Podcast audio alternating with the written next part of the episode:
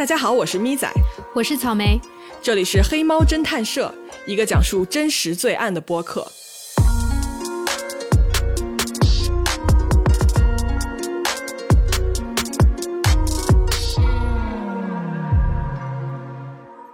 Hello，各位好呀，各位情人节快乐！嗯，这一期我们播出的时候啊，应该是情人节当天啊，一个周一。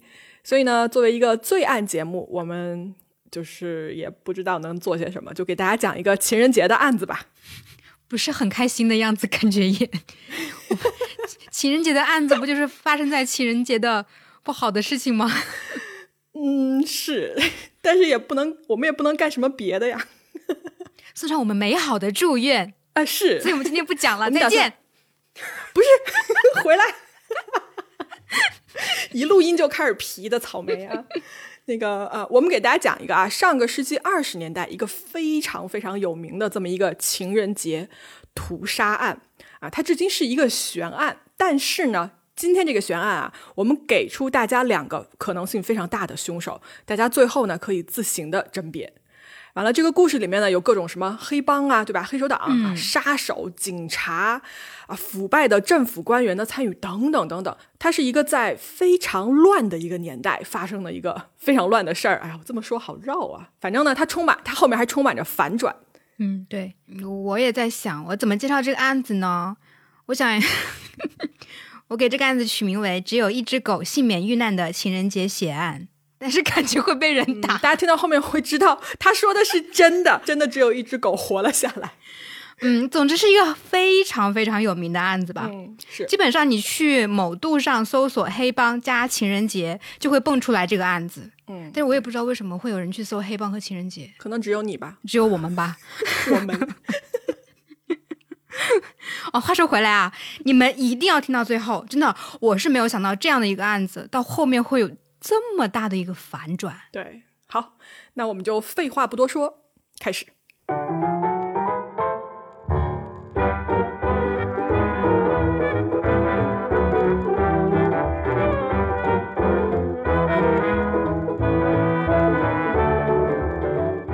这是一九二九年二月十四号情人节的清晨，地点呢是美国的芝加哥。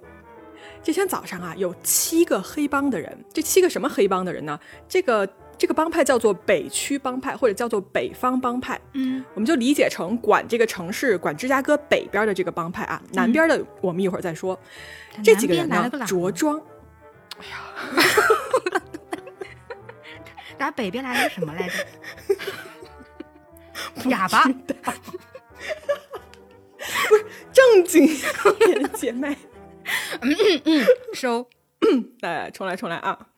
啊，这几个人呢，他们着装都特别正式，怎么正式呢？就穿着西装啊，打着领带，戴着个帽子，对吧？大家想象一下吧，就二十年代那种所谓绅士啊，打个引号，绅士的这种装扮。嗯，他们呢，在芝加哥啊，这个林肯公园附近有一条街，叫做北克拉克街。这个街里面呢，他租了一个车库，具体干什么呢？不知道，就是具体，反正就是这帮黑帮的人啊，他们就在这个车库里面，平常就是聚集啊，啊，开会啊，或者是上上班啊。黑帮也上班吧？嗯，黑帮要上班要打卡的吧？嗯，按照古惑仔的那种惯例，香港古惑仔的惯例，要不就他们在这里谈生意啊、交易啊，或者是单纯在自己的厂子里面开会什么的吧？嗯嗯，是。这美国黑帮就不知道怎么样了啊。总之呢，反正这一帮人呢，就七个人，他们就聚在一起了。这天早上啊，情人节的这天早上，芝加哥呢天气还是非常寒冷的啊，下着小雪。这个城市的人行道上呢，就是白白的一层，你知道吗？像那种糖霜。因为情人节嘛，啊，这个时候城市里面，你看面包师、花艺师，他们早早的就开始上班了啊，节日气氛还是很棒的。嗯，还有氛围。对，但是呢，谁也没有料到，这七个人一会儿即将全部死去，而结束他们生命的是一场。屠杀一般的处决，嗯，紧张。在这天上午十点半的时候，雪已经停了，但是呢，城市里还是有一些雾蒙蒙的，看不太清楚。这个时候啊，有一辆黑色的凯迪拉克车从这个韦伯斯特大道啊转向了我们刚才说的这个北克拉克街。它呢从北向南行驶，停在了这条街二幺二二号的这个运输公司的门口。嗯，这辆车呢。我们说是凯迪拉克啊，就不是我们现在能想象到的凯迪拉克，是一个非常老式的车。对于当时来说，很多这样的车是用于警车的这样一个用途的。啊，完了以后呢，这个车上下来了四个人还是五个人？四个还是五个？嗯，根据当时目击者的这个说法，其实不是很就不是很确定，反正就是我们就说他四个人吧啊。然后呢，这四个人里面呢，有两个人是穿着警服的，看上去是两个警察。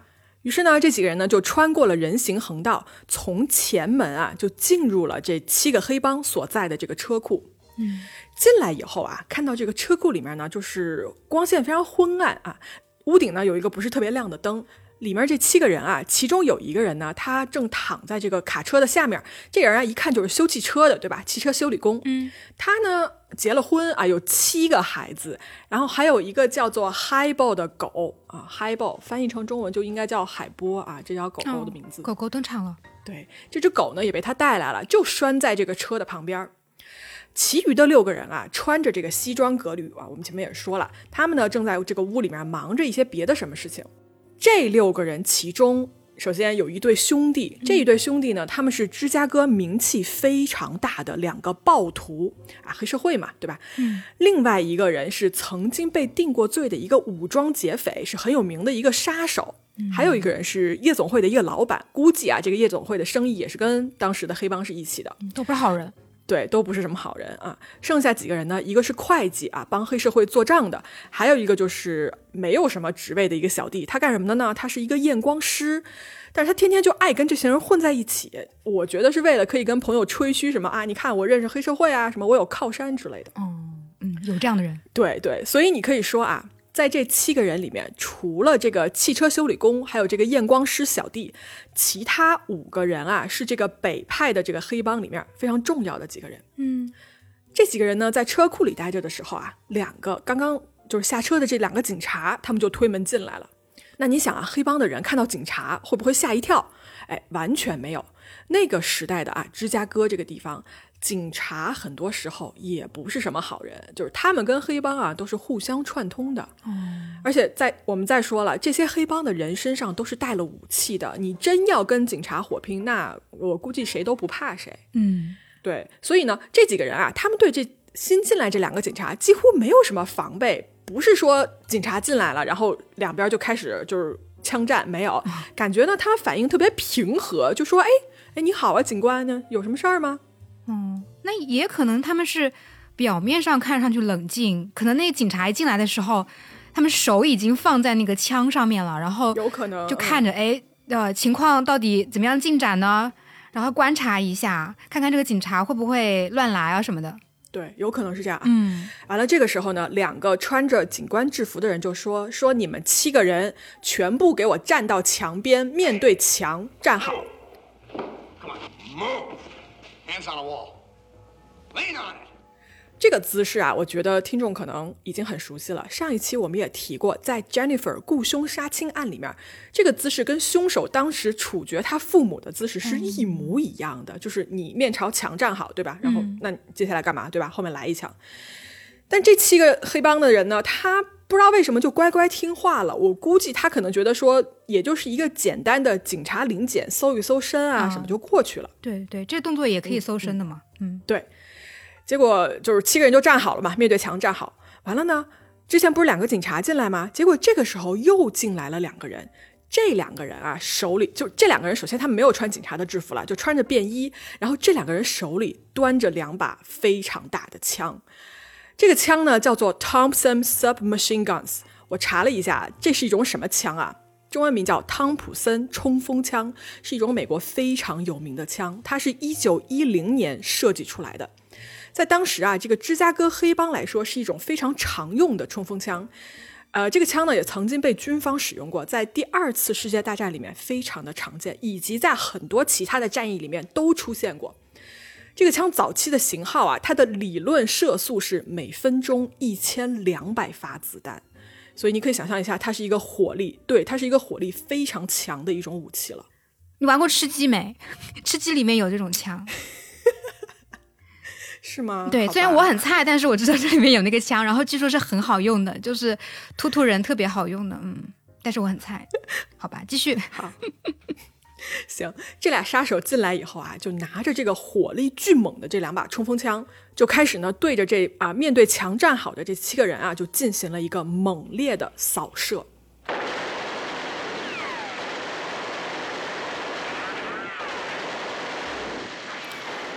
几乎一瞬间啊，七个人全部倒地。这七十多发子弹啊，你想，这子弹带着这个血跟肉，全部都卡在了这一面砖墙里面啊！整个车库呢都充满了烟雾，对吧？你想啊，冲锋枪吧，倒下的这些人呢就血流成河，血流了一地。嗯，这里面有些人是当场倒下就死了，然后还有其中两个人是倒下之后还有呼吸。完了，这两个杀手看上去以后就直接上去，再一枪爆头就补枪啊，就是不能留活口的，全要杀干净的感觉啊。对，没错，嗯。随后呢，四个人啊就走出了车库，若无其事的样子，又上了刚才那一辆凯迪拉克。这个车呢就迅速的向南飞驰，然后就从某个街道的这个拐弯处啊就消失了。嗯。这一切呢发生的非常快，车库旁边的这个邻居啊，他们听到了这个巨大的所谓爆裂声跟这个枪声嘛，以及车库里那只狗，你记得吧？海波啊，这只狗呢就发出这种哀嚎，所以大家就都出来看看，说怎么了？其中一个邻居啊就打开这个车库的门，看到这七个人就血肉模糊的躺在地上，嗯，唯一没有事儿的就是那只狗，但是它就一直不停的在哀嚎，嗯，狗狗还活着还好，对。这七个人里面呢，六个人当场就死亡了，但是有一个人啊，他还活着啊，还活着。对，这个人呢，他是我们刚才说的啊，那个暴徒两兄弟当中的一个人，他叫做 Frank Gusenberg。嗯，这个人呢，他身中十四枪，但是他没死，于是呢，他就被迅速的送往了医院。在医院待了三个小时以后啊，你想啊，就是十四枪，这个人他也是伤势过重，他也死了。死前啊，警方就找到机会问他说。你 Frank，你告诉我这事儿谁干的？完了，这个人就说没谁，不说 nobody，然后他就死了。那他为什么不说谁是凶手啊？是这样啊，黑帮有一个缄默法则，或者是说沉默法则吧，Code of Silence。这个法则是什么呢？它的具体内容是说，首先第一条，这个黑帮的人员啊，出了意外啊，就是生意上这些意外，其家人不得报警，不得对警察和政府说任何事情，要保持沉默。第二呢，是在遵照了第一条的情况下啊，生意上的事情啊，黑帮这个生意上的事情不得牵扯其家人。嗯，急什么呢？就是。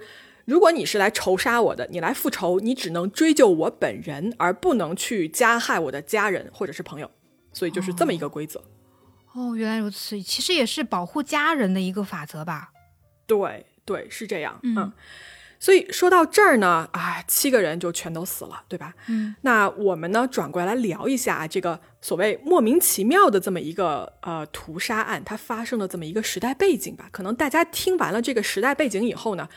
对这个案子为什么会发生，就不会那么疑惑了。嗯，好，我们来说一说啊，这个一九二九年的美国呀，是一个什么时期呢？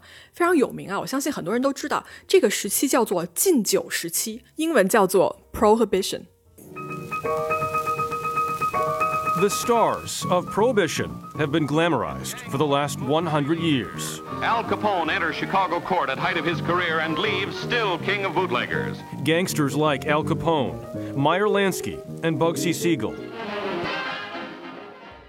那么这个时期呢，指的呢是从一九二零年到一九三三年期间啊，在美国推行的一个全国性的禁酒。 嗯，它怎么着呢？它是禁止酿造、运输和销售含酒精的饮料，全国都不让喝酒，喝了就抓你啊！所以这个修正案啊，叫做第十八修正案，它是在一九二零年一月份就已经正式开始执行了的。完了呢，它具体要求是酒精含量只要超过百分之一点二八的这个酒精饮料，就全都犯法啊！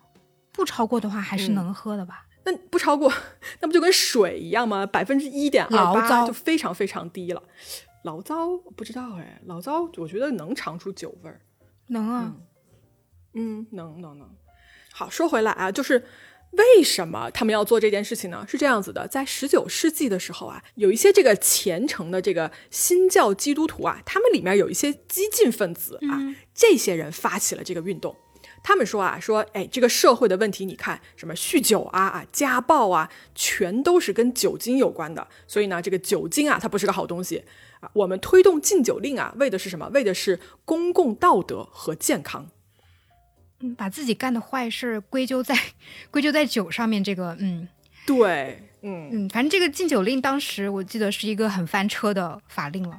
对，没错，禁酒令呢，不但没有使这个酒精的消耗减少啊，它反而使得什么呢？这种私酿的酒非常猖獗。完了，还有那种造假酒，你知道吧？哦就里面加了甲醇的那种假酒，就导致人喝了就失明，甚至是死亡。所以就是。在这种情况下，就很多人就因为喝假酒死了，或者是说执法的官员啊收受这种贿赂啊，嗯，然后更有甚者呢，是说黑手党就借助这种贩卖私酒而可以获得庞大的利益。总之呢，这个禁酒令就是延伸出了其实更多社会问题。嗯，对，而且你想买总会有办法买的吧？嗯，是，比方说什么呀？就是比方说人们可以用这种医生开的处方到药房去买威士忌。虽然我不知道什么样的病可以用威士忌来治啊，我觉得可能是心痛，心痛吧失。眠，呃，是 有是有可能啊。虽然这个处方上啊就清楚的标记着说，这个威士忌就是医疗用途啊，其他所有用途都是非法的。嗯，但是呢，很多医生啊，他就随便去发这种处方啊，然后这个药剂师呢，就领药的时候呢，领这个酒的时候，药剂师也不问，所以这个所谓的这个病患啊，打引号的病患，这个数量就戏剧性的大量增长，而官方其实也不怎么管，所以就很多人用这种方法来获得酒，获得威士忌。据悉啊，这个医生随便发放的处方，一年就消耗了超过一百万加仑的酒。另外呢，除了医生这个途径啊，仅仅在一九二五年这一年，在纽约市就有三万到十万间地下酒吧。就说我不让公然卖酒了，可以，但是这些酒吧呢就转为地下。嗯，这种地下酒吧叫什么呢？它叫做 Speak Easy，中文叫做你可以说叫做轻声说话，但其实它是一个什么样的东西啊？就是。呃，在某一个入口会有一个看门人，然后你到了这个看门的这个地方呢，你要跟他说一个暗号、暗语之类的。如果对上了，对吧？哦那个那个暗号叫什么？天王？盖地虎、地虎宝塔、镇河妖。等会我要说重说那个 为什么要给你对这个？笑死！我对的好顺啊！我的天，好的，好的，我们重新来一遍啊。就比如说啊，就是如果是我们中国的这种语言环境，就是我上来我就我去一个小门儿，我打开我就看到草莓在那里面，对吧？我就说，哎，天王盖地虎，宝塔镇河妖。对，然后俩人就对上了，然后这个时候我就可以进去喝酒了啊，是这样子的。所以呢，这个看门人啊，他就是用来过滤掉这种所谓什么探员啊，或者是什么警察什么之类的人啊。于是呢，这个时候啊，地下酒吧就成为了纽约或者是说整个美国在这个时期供应酒类的一个非常猖獗的一个场所。包括现在在纽约啊，还有很多这样子的所谓的 Speak Easy 的酒吧啊。不过他们当时，他们现在玩的就是这么一个概念了啊。我记得。我记得在纽约东村有一个卖炸薯球的店，就超好吃。嗯，完了呢，哎呀，好饿啊！现在啊，完了呢，这个店里面啊，你走进去，因为我就常去吃那个薯球，我就爱吃这个东西。完了呢，这个店里啊有一个很奇怪的一个公用电话亭，就是你走进去，左手边就有一个，你拿起来这个电话。你得拨打一个固定的号码，然后这个时候神奇的事情就发生了，这个公用电话亭的墙壁就会变成一扇可以打开的门，然后门口就站着一个服务生，你就可以从这个门走进去。走进去以后，里面就是别有洞天啊，是一个一个很大的酒吧，正常酒吧吗？对，就正常酒吧，就贼正经的一个酒吧。就我我感觉好像北京、上海现在也有好多类似于这样子的 Speak Easy 的地方了。哦，有类似的，但应该也只是搞个噱头吧。对，但是在当时二十年代啊，这个禁酒令的时期，这个东西是真实存在过的。嗯，嗯，好，我们说回来啊，包括在这个禁酒时期呢，许多当时的官员他们都喝酒。呃，当时这个总统啊，美国总统他事后他自己都承认说，白宫的这个私酒库存啊，一直都是满的。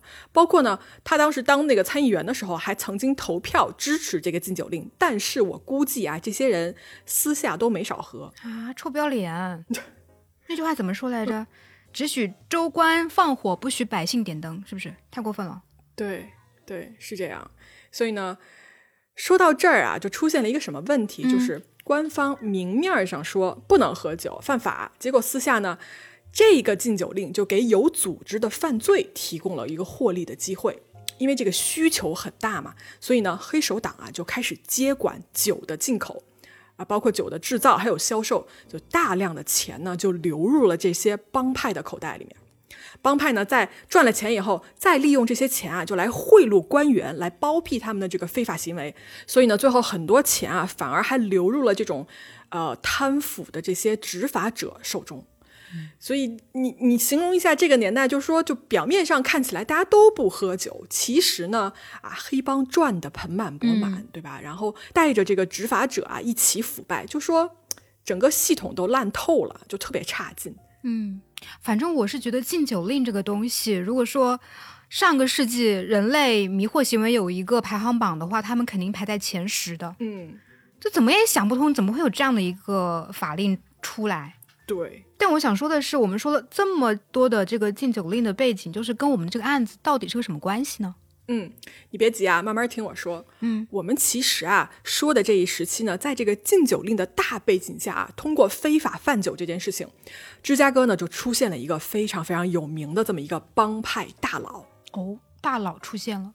嗯，这个人的名字叫做 Al Capone。艾尔卡彭，他这个庞大的黑帮帝国啊，就是通过非法贩酒的利益建立起来的。嗯，他是个什么人呢？阿尔卡彭这个人呢，出生于一八九九年的一月十七号，嗯，在纽约的布鲁克林区出生的。他们全家啊是来自意大利的移民。他的父亲呢是一个理发师啊，他母亲是一个裁缝。嗯。这个小男孩啊，他在学生时期呢，就跟他这个天主教学校的这个严格规定啊，就格格不入啊。他呢，就是从小就是一个不听规矩的这么一个男孩。十四岁的时候呢，他因为打伤了一个女教师的脸，就被开除了。被开除以后呢，他就在这个布鲁克林啊，到处做散工。慢慢的呢，他就跟这些不三不四的人开始混在一起。他呢，先是帮派里面啊，就是当一个小弟。后来呢，慢慢的他就加入了这个位于曼哈顿下城区的一个叫做五点帮的一个帮派。嗯，到了一九一九年的时候啊，Al Capone 呢他就离开了啊纽约，去往了芝加哥。在这个地方啊，他跟了一个大哥，这个大哥呢叫做强尼托尼奥。这个托尼奥是谁呢？他是这边犯罪集团的一个老大，他领导了整个芝加哥市最大的一个意大利黑手党。完了呢，Al Capone 呢就成为了他的一个得力助手。到了一九二五年的时候啊，这个托尼奥啊，就是这个之前的老大，他因为受人伏击啊，他被枪击了好多次。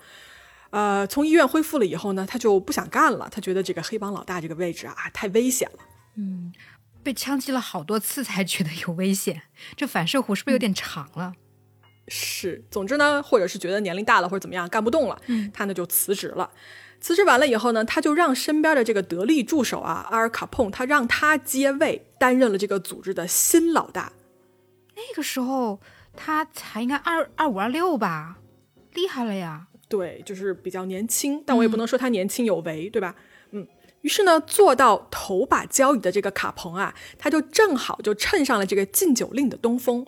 嗯，他就开始做什么生意呢？这个人啊，他找到了这种从加拿大走私酒的这种途径，完了呢，他还有一些政治跟执法阶层的保护，这些东西集合起来啊，他还通过一些暴力手段，就让他一下子变得特别的富有。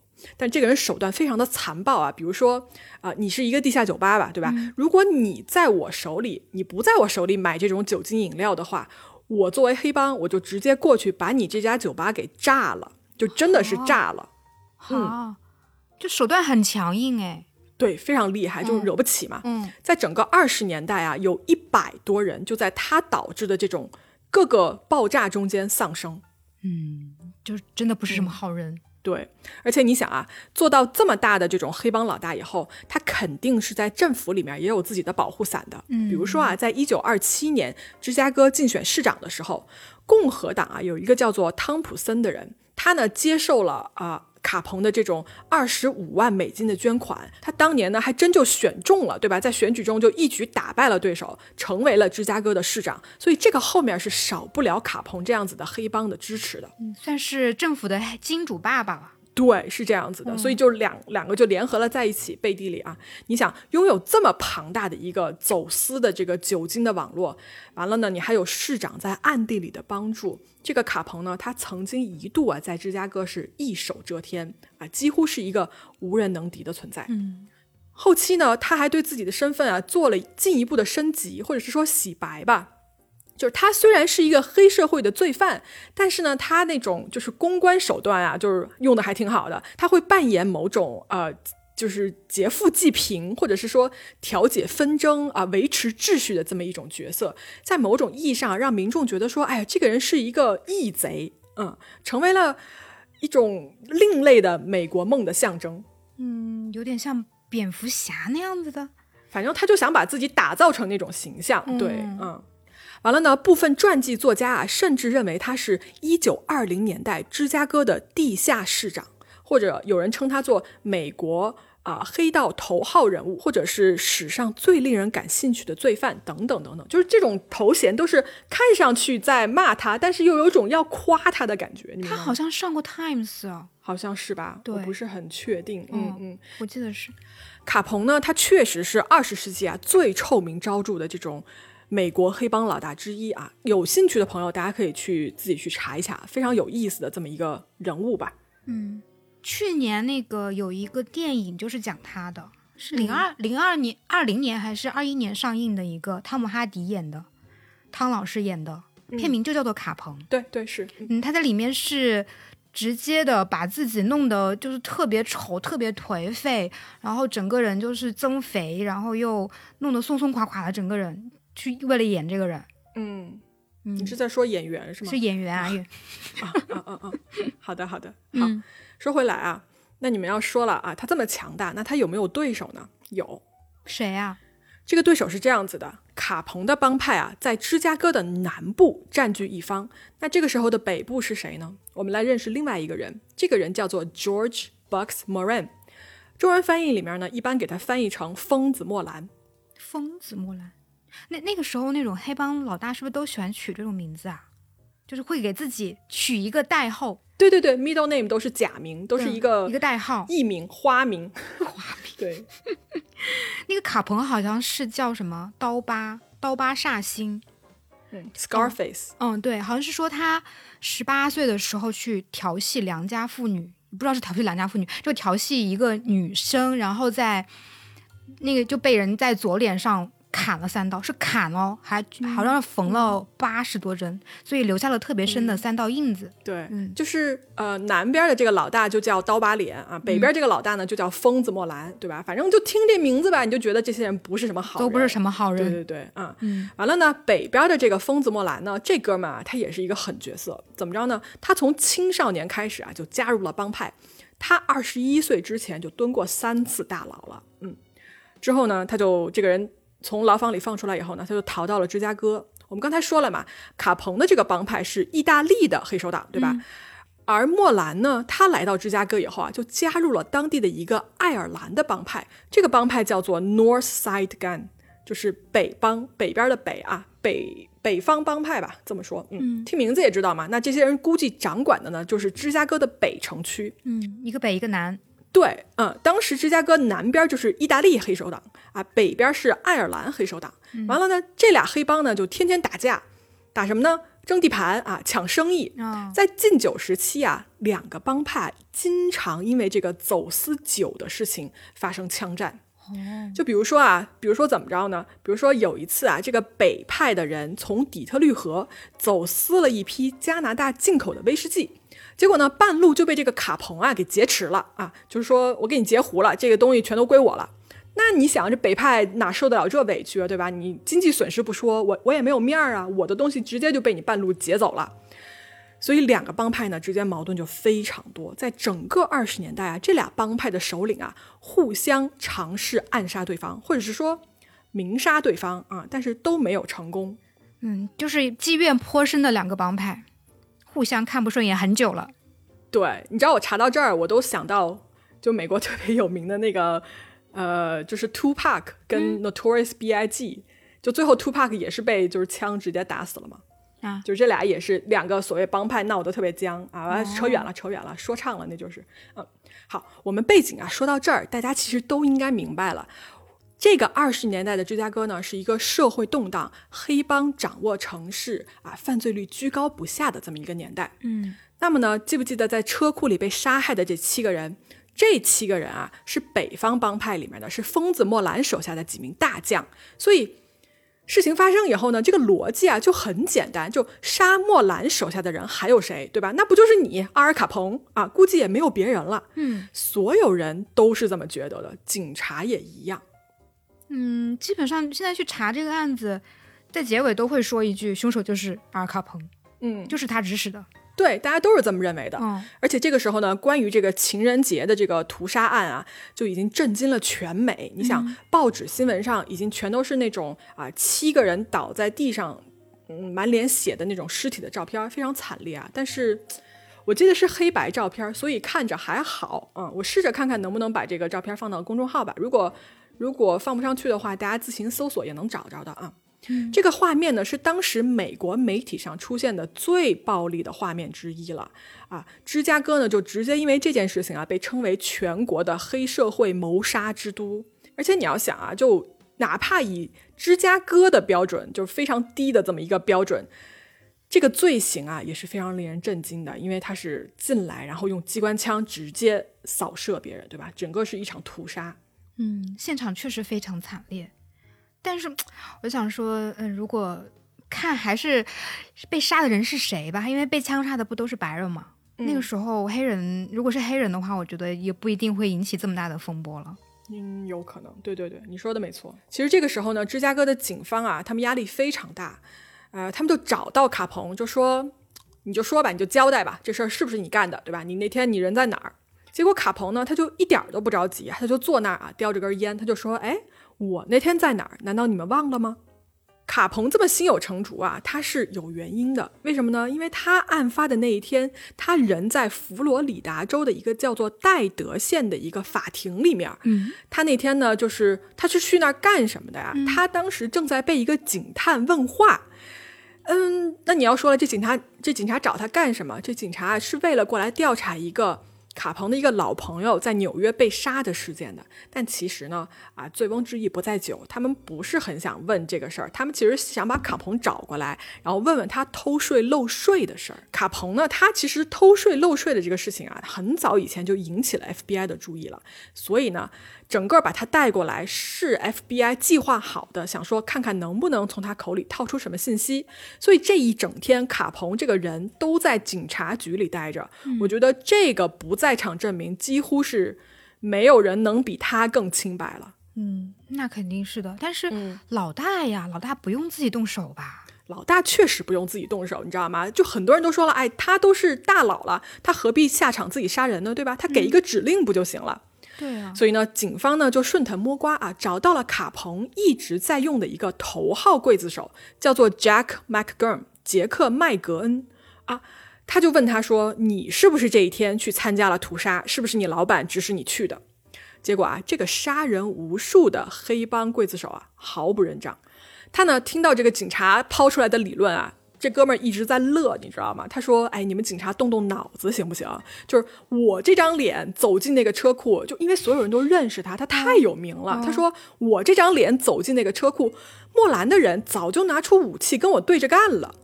嗯，这个人好好有包袱哦，杀手圈顶流是不是？对，他就觉得说我要走进去，他们还能乖乖的站在墙边吗？对吧？就不可能啊！哎，完了，警察一听说这个逻辑，貌似也是成立的 啊。我行我说实话，我也觉得有道理啊。嗯，有道理。完了呢，警方这个时候啊，他还有一个疑问，就是如果卡彭是凶手，他要干翻这个北方帮派的话，他是不是应该直接去杀这个帮派的老大疯子莫兰？对哦，但是莫兰那天不在啊。对啊，可哎，就巧了，那天莫兰啊，他还真就在那个附近。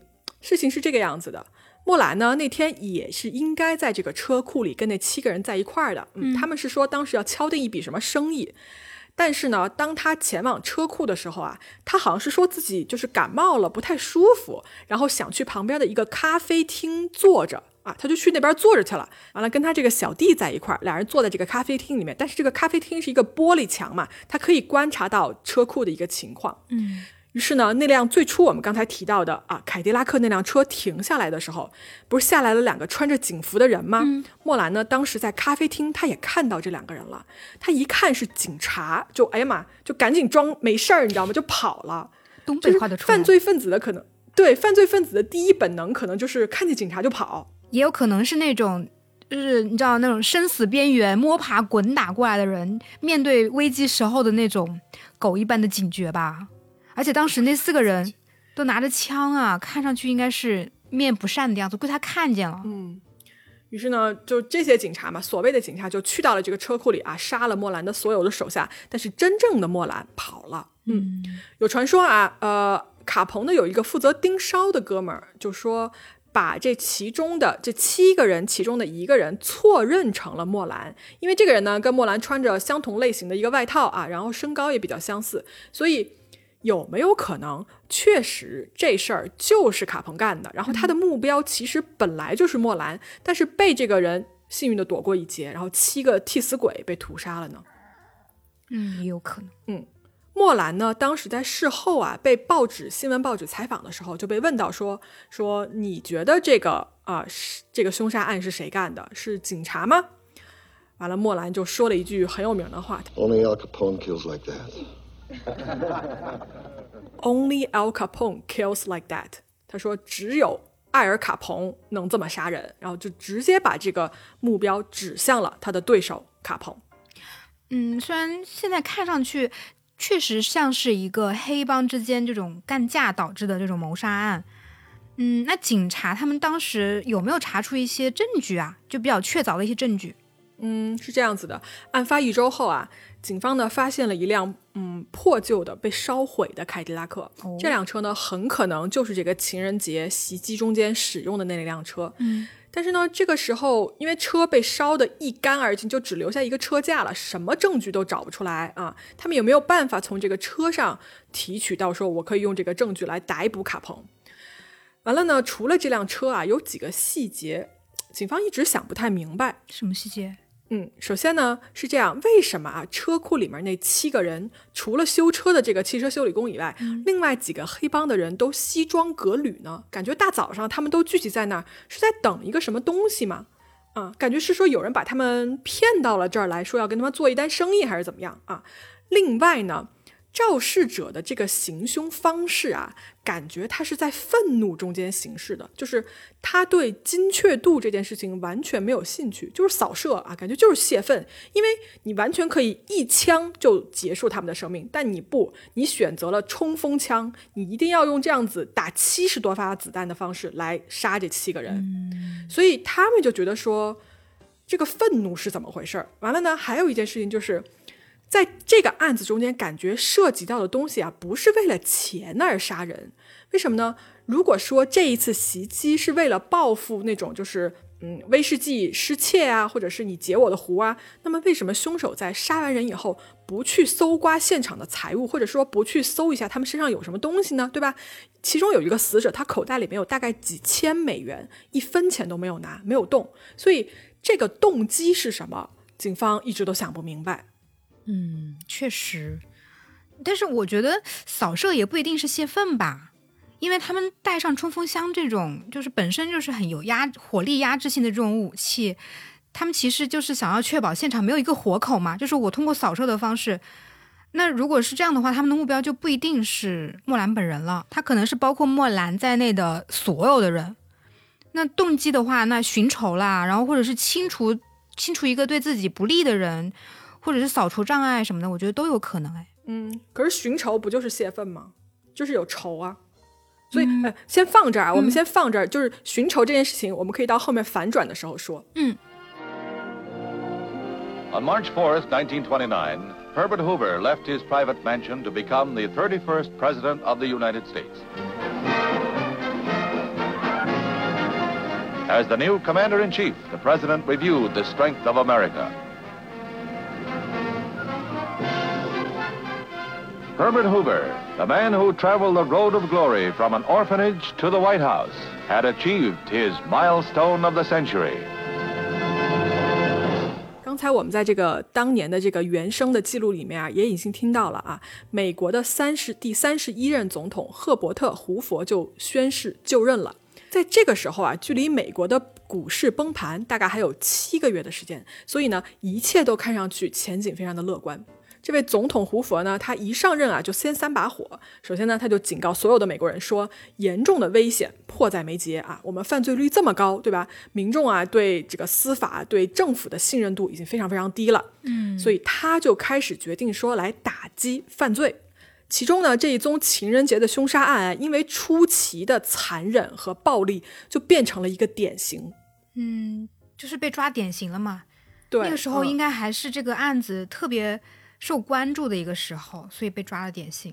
对，因为不到一个月嘛，嗯就总统已经开始过问这个案子的情况了。嗯但是呢，芝加哥的警方啊，就拿这个黑帮头子一点儿办法都没有。这个总统胡佛啊，他在后来的回忆录里面写到过说，他说他当时在白宫接见过一些这种所谓芝加哥的权威人士啊，大家就纷纷都劝他说，那个总统先生啊，说这个芝加哥的警察和地方法官已经全部都在黑帮的这个掌控之中了。州长，所谓州长就是一个摆设啊，联邦政府你们想出手，这看来啊，目前看来是唯一的可以解决的办法了，因为当地的政府是肯定没有这个能力了。这么厉害，嗯，对，非常非常的乱，当时。嗯于是呢，在一九二九年的十二月份的时候，这个时候离呃案发过去了不到一年的时间啊。这个时候呢，在这个联邦总统和总统的压力下，卡彭呢确实消停了很多啊，他不怎么敢出来蹦跶了。警方在这个时候啊，也发现了一个看似很重大的一个突破。这个突破是什么呢？在一九二九年十二月十四号那天晚上，有一个啊，就当地很有名的一个银行抢劫犯和职业杀手，这个人叫做 Fred。完了呢，这哥们干了一件什么事儿呢？他在距离警察局很近的一个地方，恶意开着自己的车去撞别人的车。结果警察出警了以后啊，这个人在逃亡的过程中间开枪把警察打死了。完了，这人就跑了。嗯，就是悍匪袭警嘛，很严重的，对对对，袭警是很严重的事情嘛。嗯于是警方就去他家里就搜索了一番，因为已经抓不到人嘛，就去你们家搜一搜，看有什么东西。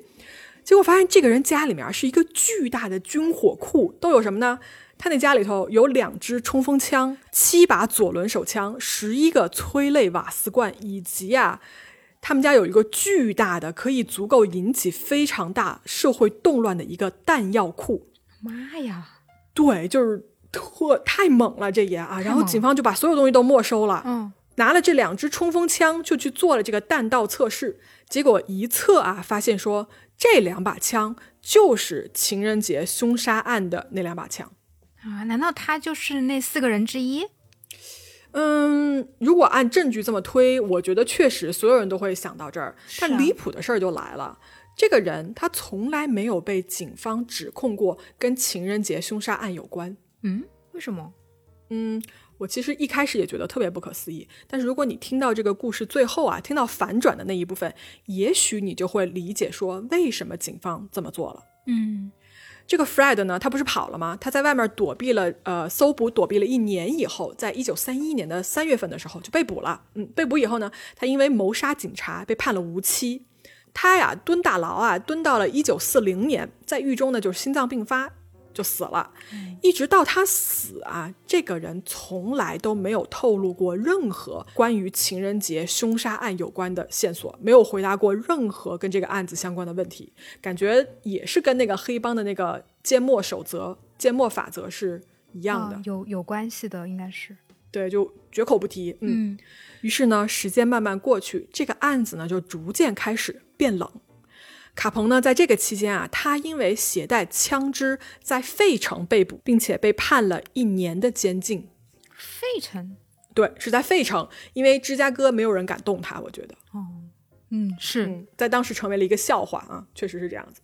嗯，然后时间来到了一九三五年的一月份，在这一年呢，有一个抢银行被抓去坐牢的这么一个人啊，他呢在狱中服刑的时候，就想到过说，我通过交代一点什么啊，我想减刑啊，毕竟坐牢太痛苦了嘛，不是？他就想方设法就找到 FBI，就跟 FBI 说说，我知道情人节这个凶杀案是谁干的，你们要不就听我说啊，然后我告诉你们这些信息，你们就给我减刑怎么样？我们来做个交易。嗯，那他说了什么？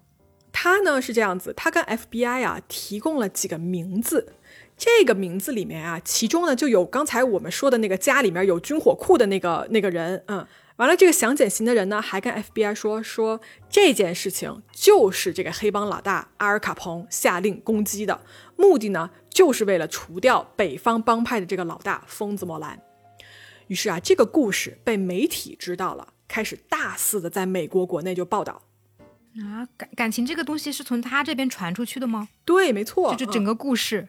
是的，嗯，问题呢就是人们看到这个故事的时候啊，虽然很多人都相信了，但是总有人觉得这里面有几个点不太对劲。嗯，首先。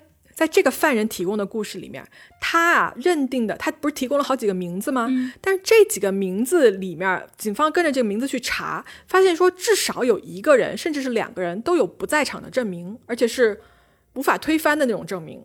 完了，还有一个问题是，为什么卡彭啊，如果他要杀疯子莫兰的话，为什么他会雇佣这么多个人来完成一份只需要一个刺客的工作？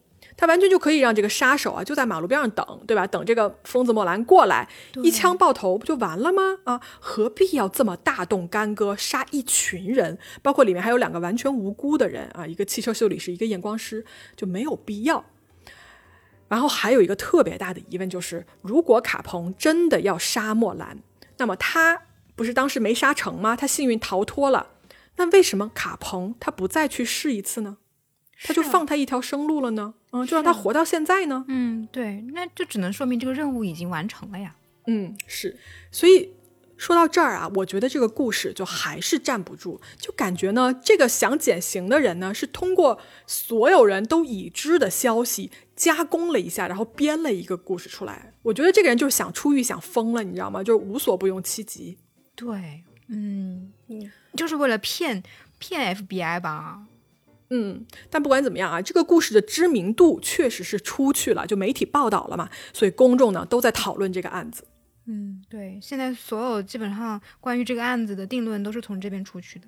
没错，完了，因为啊媒体的报道，因为这个就是知名度的再一次增加，这个故事引起了一个人的注意，而这个人的名字叫做 Frank Farrell。嗯嗯，他也叫 Frank，前面好像也有个 Frank。哎呀，就是就是。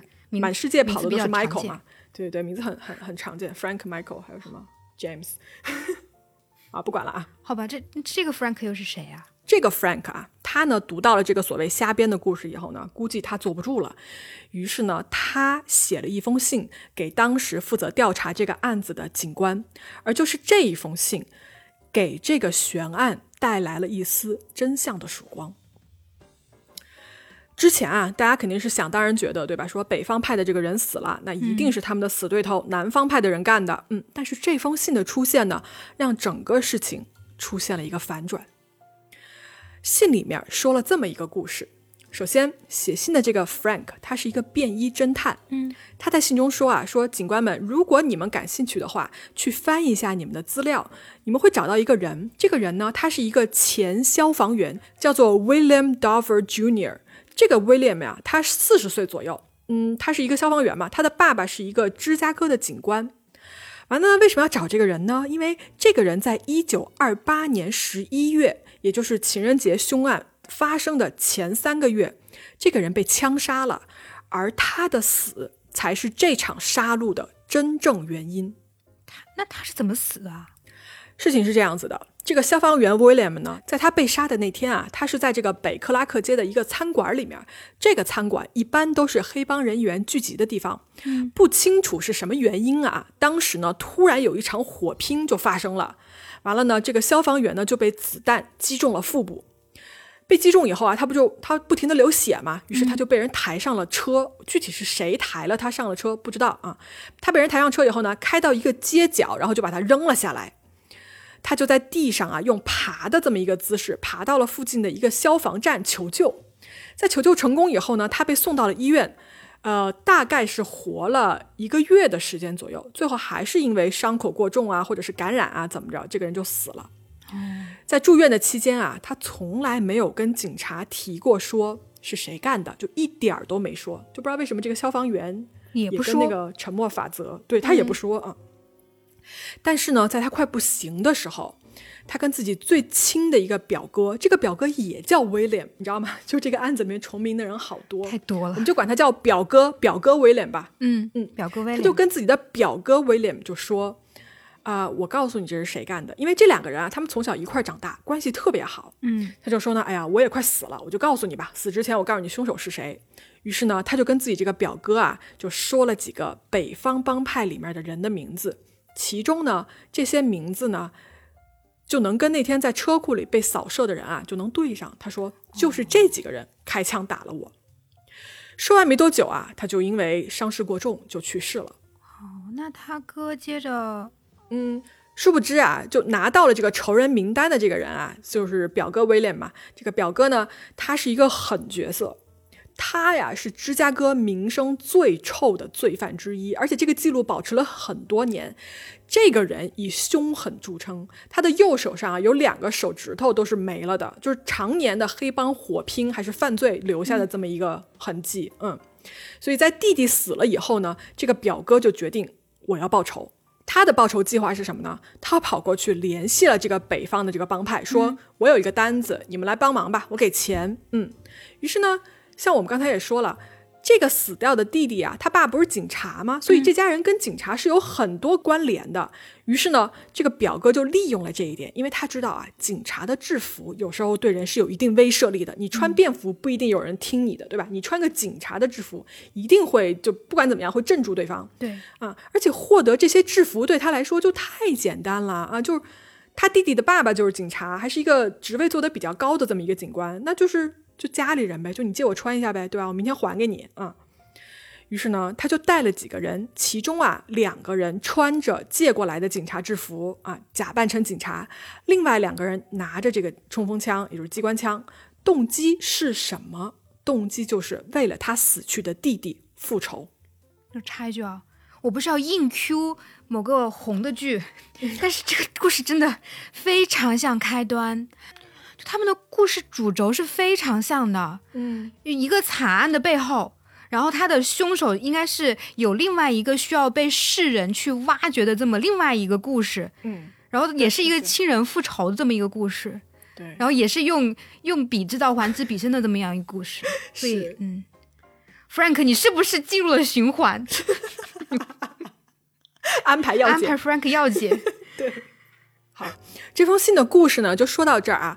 但是我可以跟大家说啊，这封信其实它解释了很多逻辑上之前想不明白的事情。嗯比如说什么呢？比如说那天早上，为什么莫兰的手下在这个车库里面穿着得体，是因为。在呃这个表哥的复仇计划中间，他是骗了他们的，说我要过来跟你们做生意，对吧？所以这些人就穿着这个生意的这个服装啊，就在等他们的这个客户，对，哦等客户要来。嗯，黑帮也很讲究这个嘛。对，以及啊，为什么这七个人在面对警察或者是所谓的入侵者进到车库来的时候，他们不马上开枪？因为他们可能觉得说这不是一场随机的一个警察临检或者一个袭击什么的，没准儿啊就跟我们接的这个大单有关，所以大家先不要着急，先不要着急打起来，大家有什么事儿好商量。嗯对，最重要的是呢，这个故事里面有了一个，终于有了一个明确的动机，那就是复仇。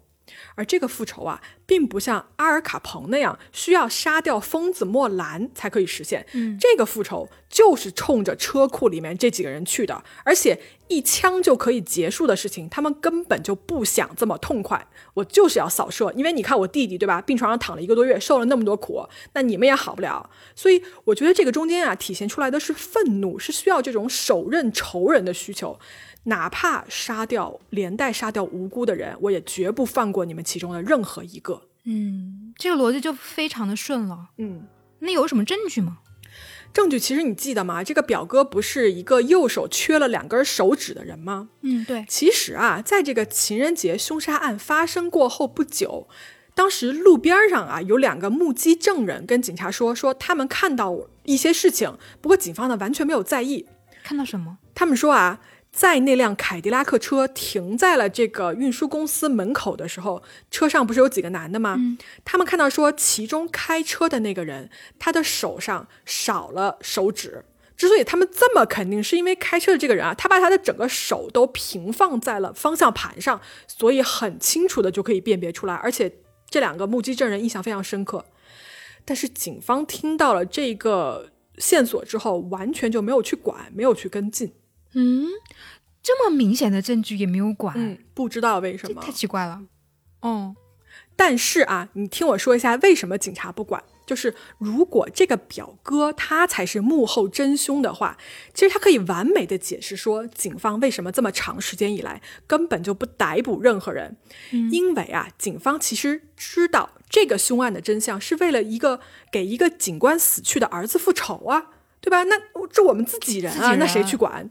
哦对你，你抓谁都不合适。你抓阿尔卡彭吧，他就不是凶手，而且地位这么高，你根本干不过他，对吧？对你抓这个表哥吧，他一下把事儿全说了，或者是他要冒一个就是对方可能会把他把他给点出来这么一个风险，那警察也脱不了干系。嗯，所以其实如果你是警察，对吧？你放任的态度其实就是最好了。你活这把稀泥啊，这个案子我就不破了，你们爱干嘛干嘛。对，就直接让他成为悬案呗。对，嗯反正不破，他们也没有什么特别大的损失。对，反而还保护了他们自己。哦，对，嗯，那这个表哥呢，后来怎么着了呢？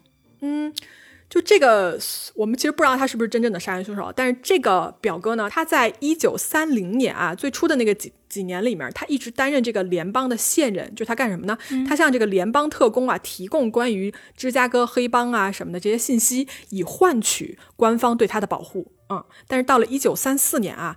呃，他的一些黑帮的这些同事发现了说啊，原来你是对吧？你是叛徒，所以他在家里面呢就被人处决了。嗯，有人看到过啊，说在这个谋杀案发生前不久，还有联邦特工去到他们家拜访过他，但是最后是谁把他杀了的，没有人知道，凶手从来没有被抓获过。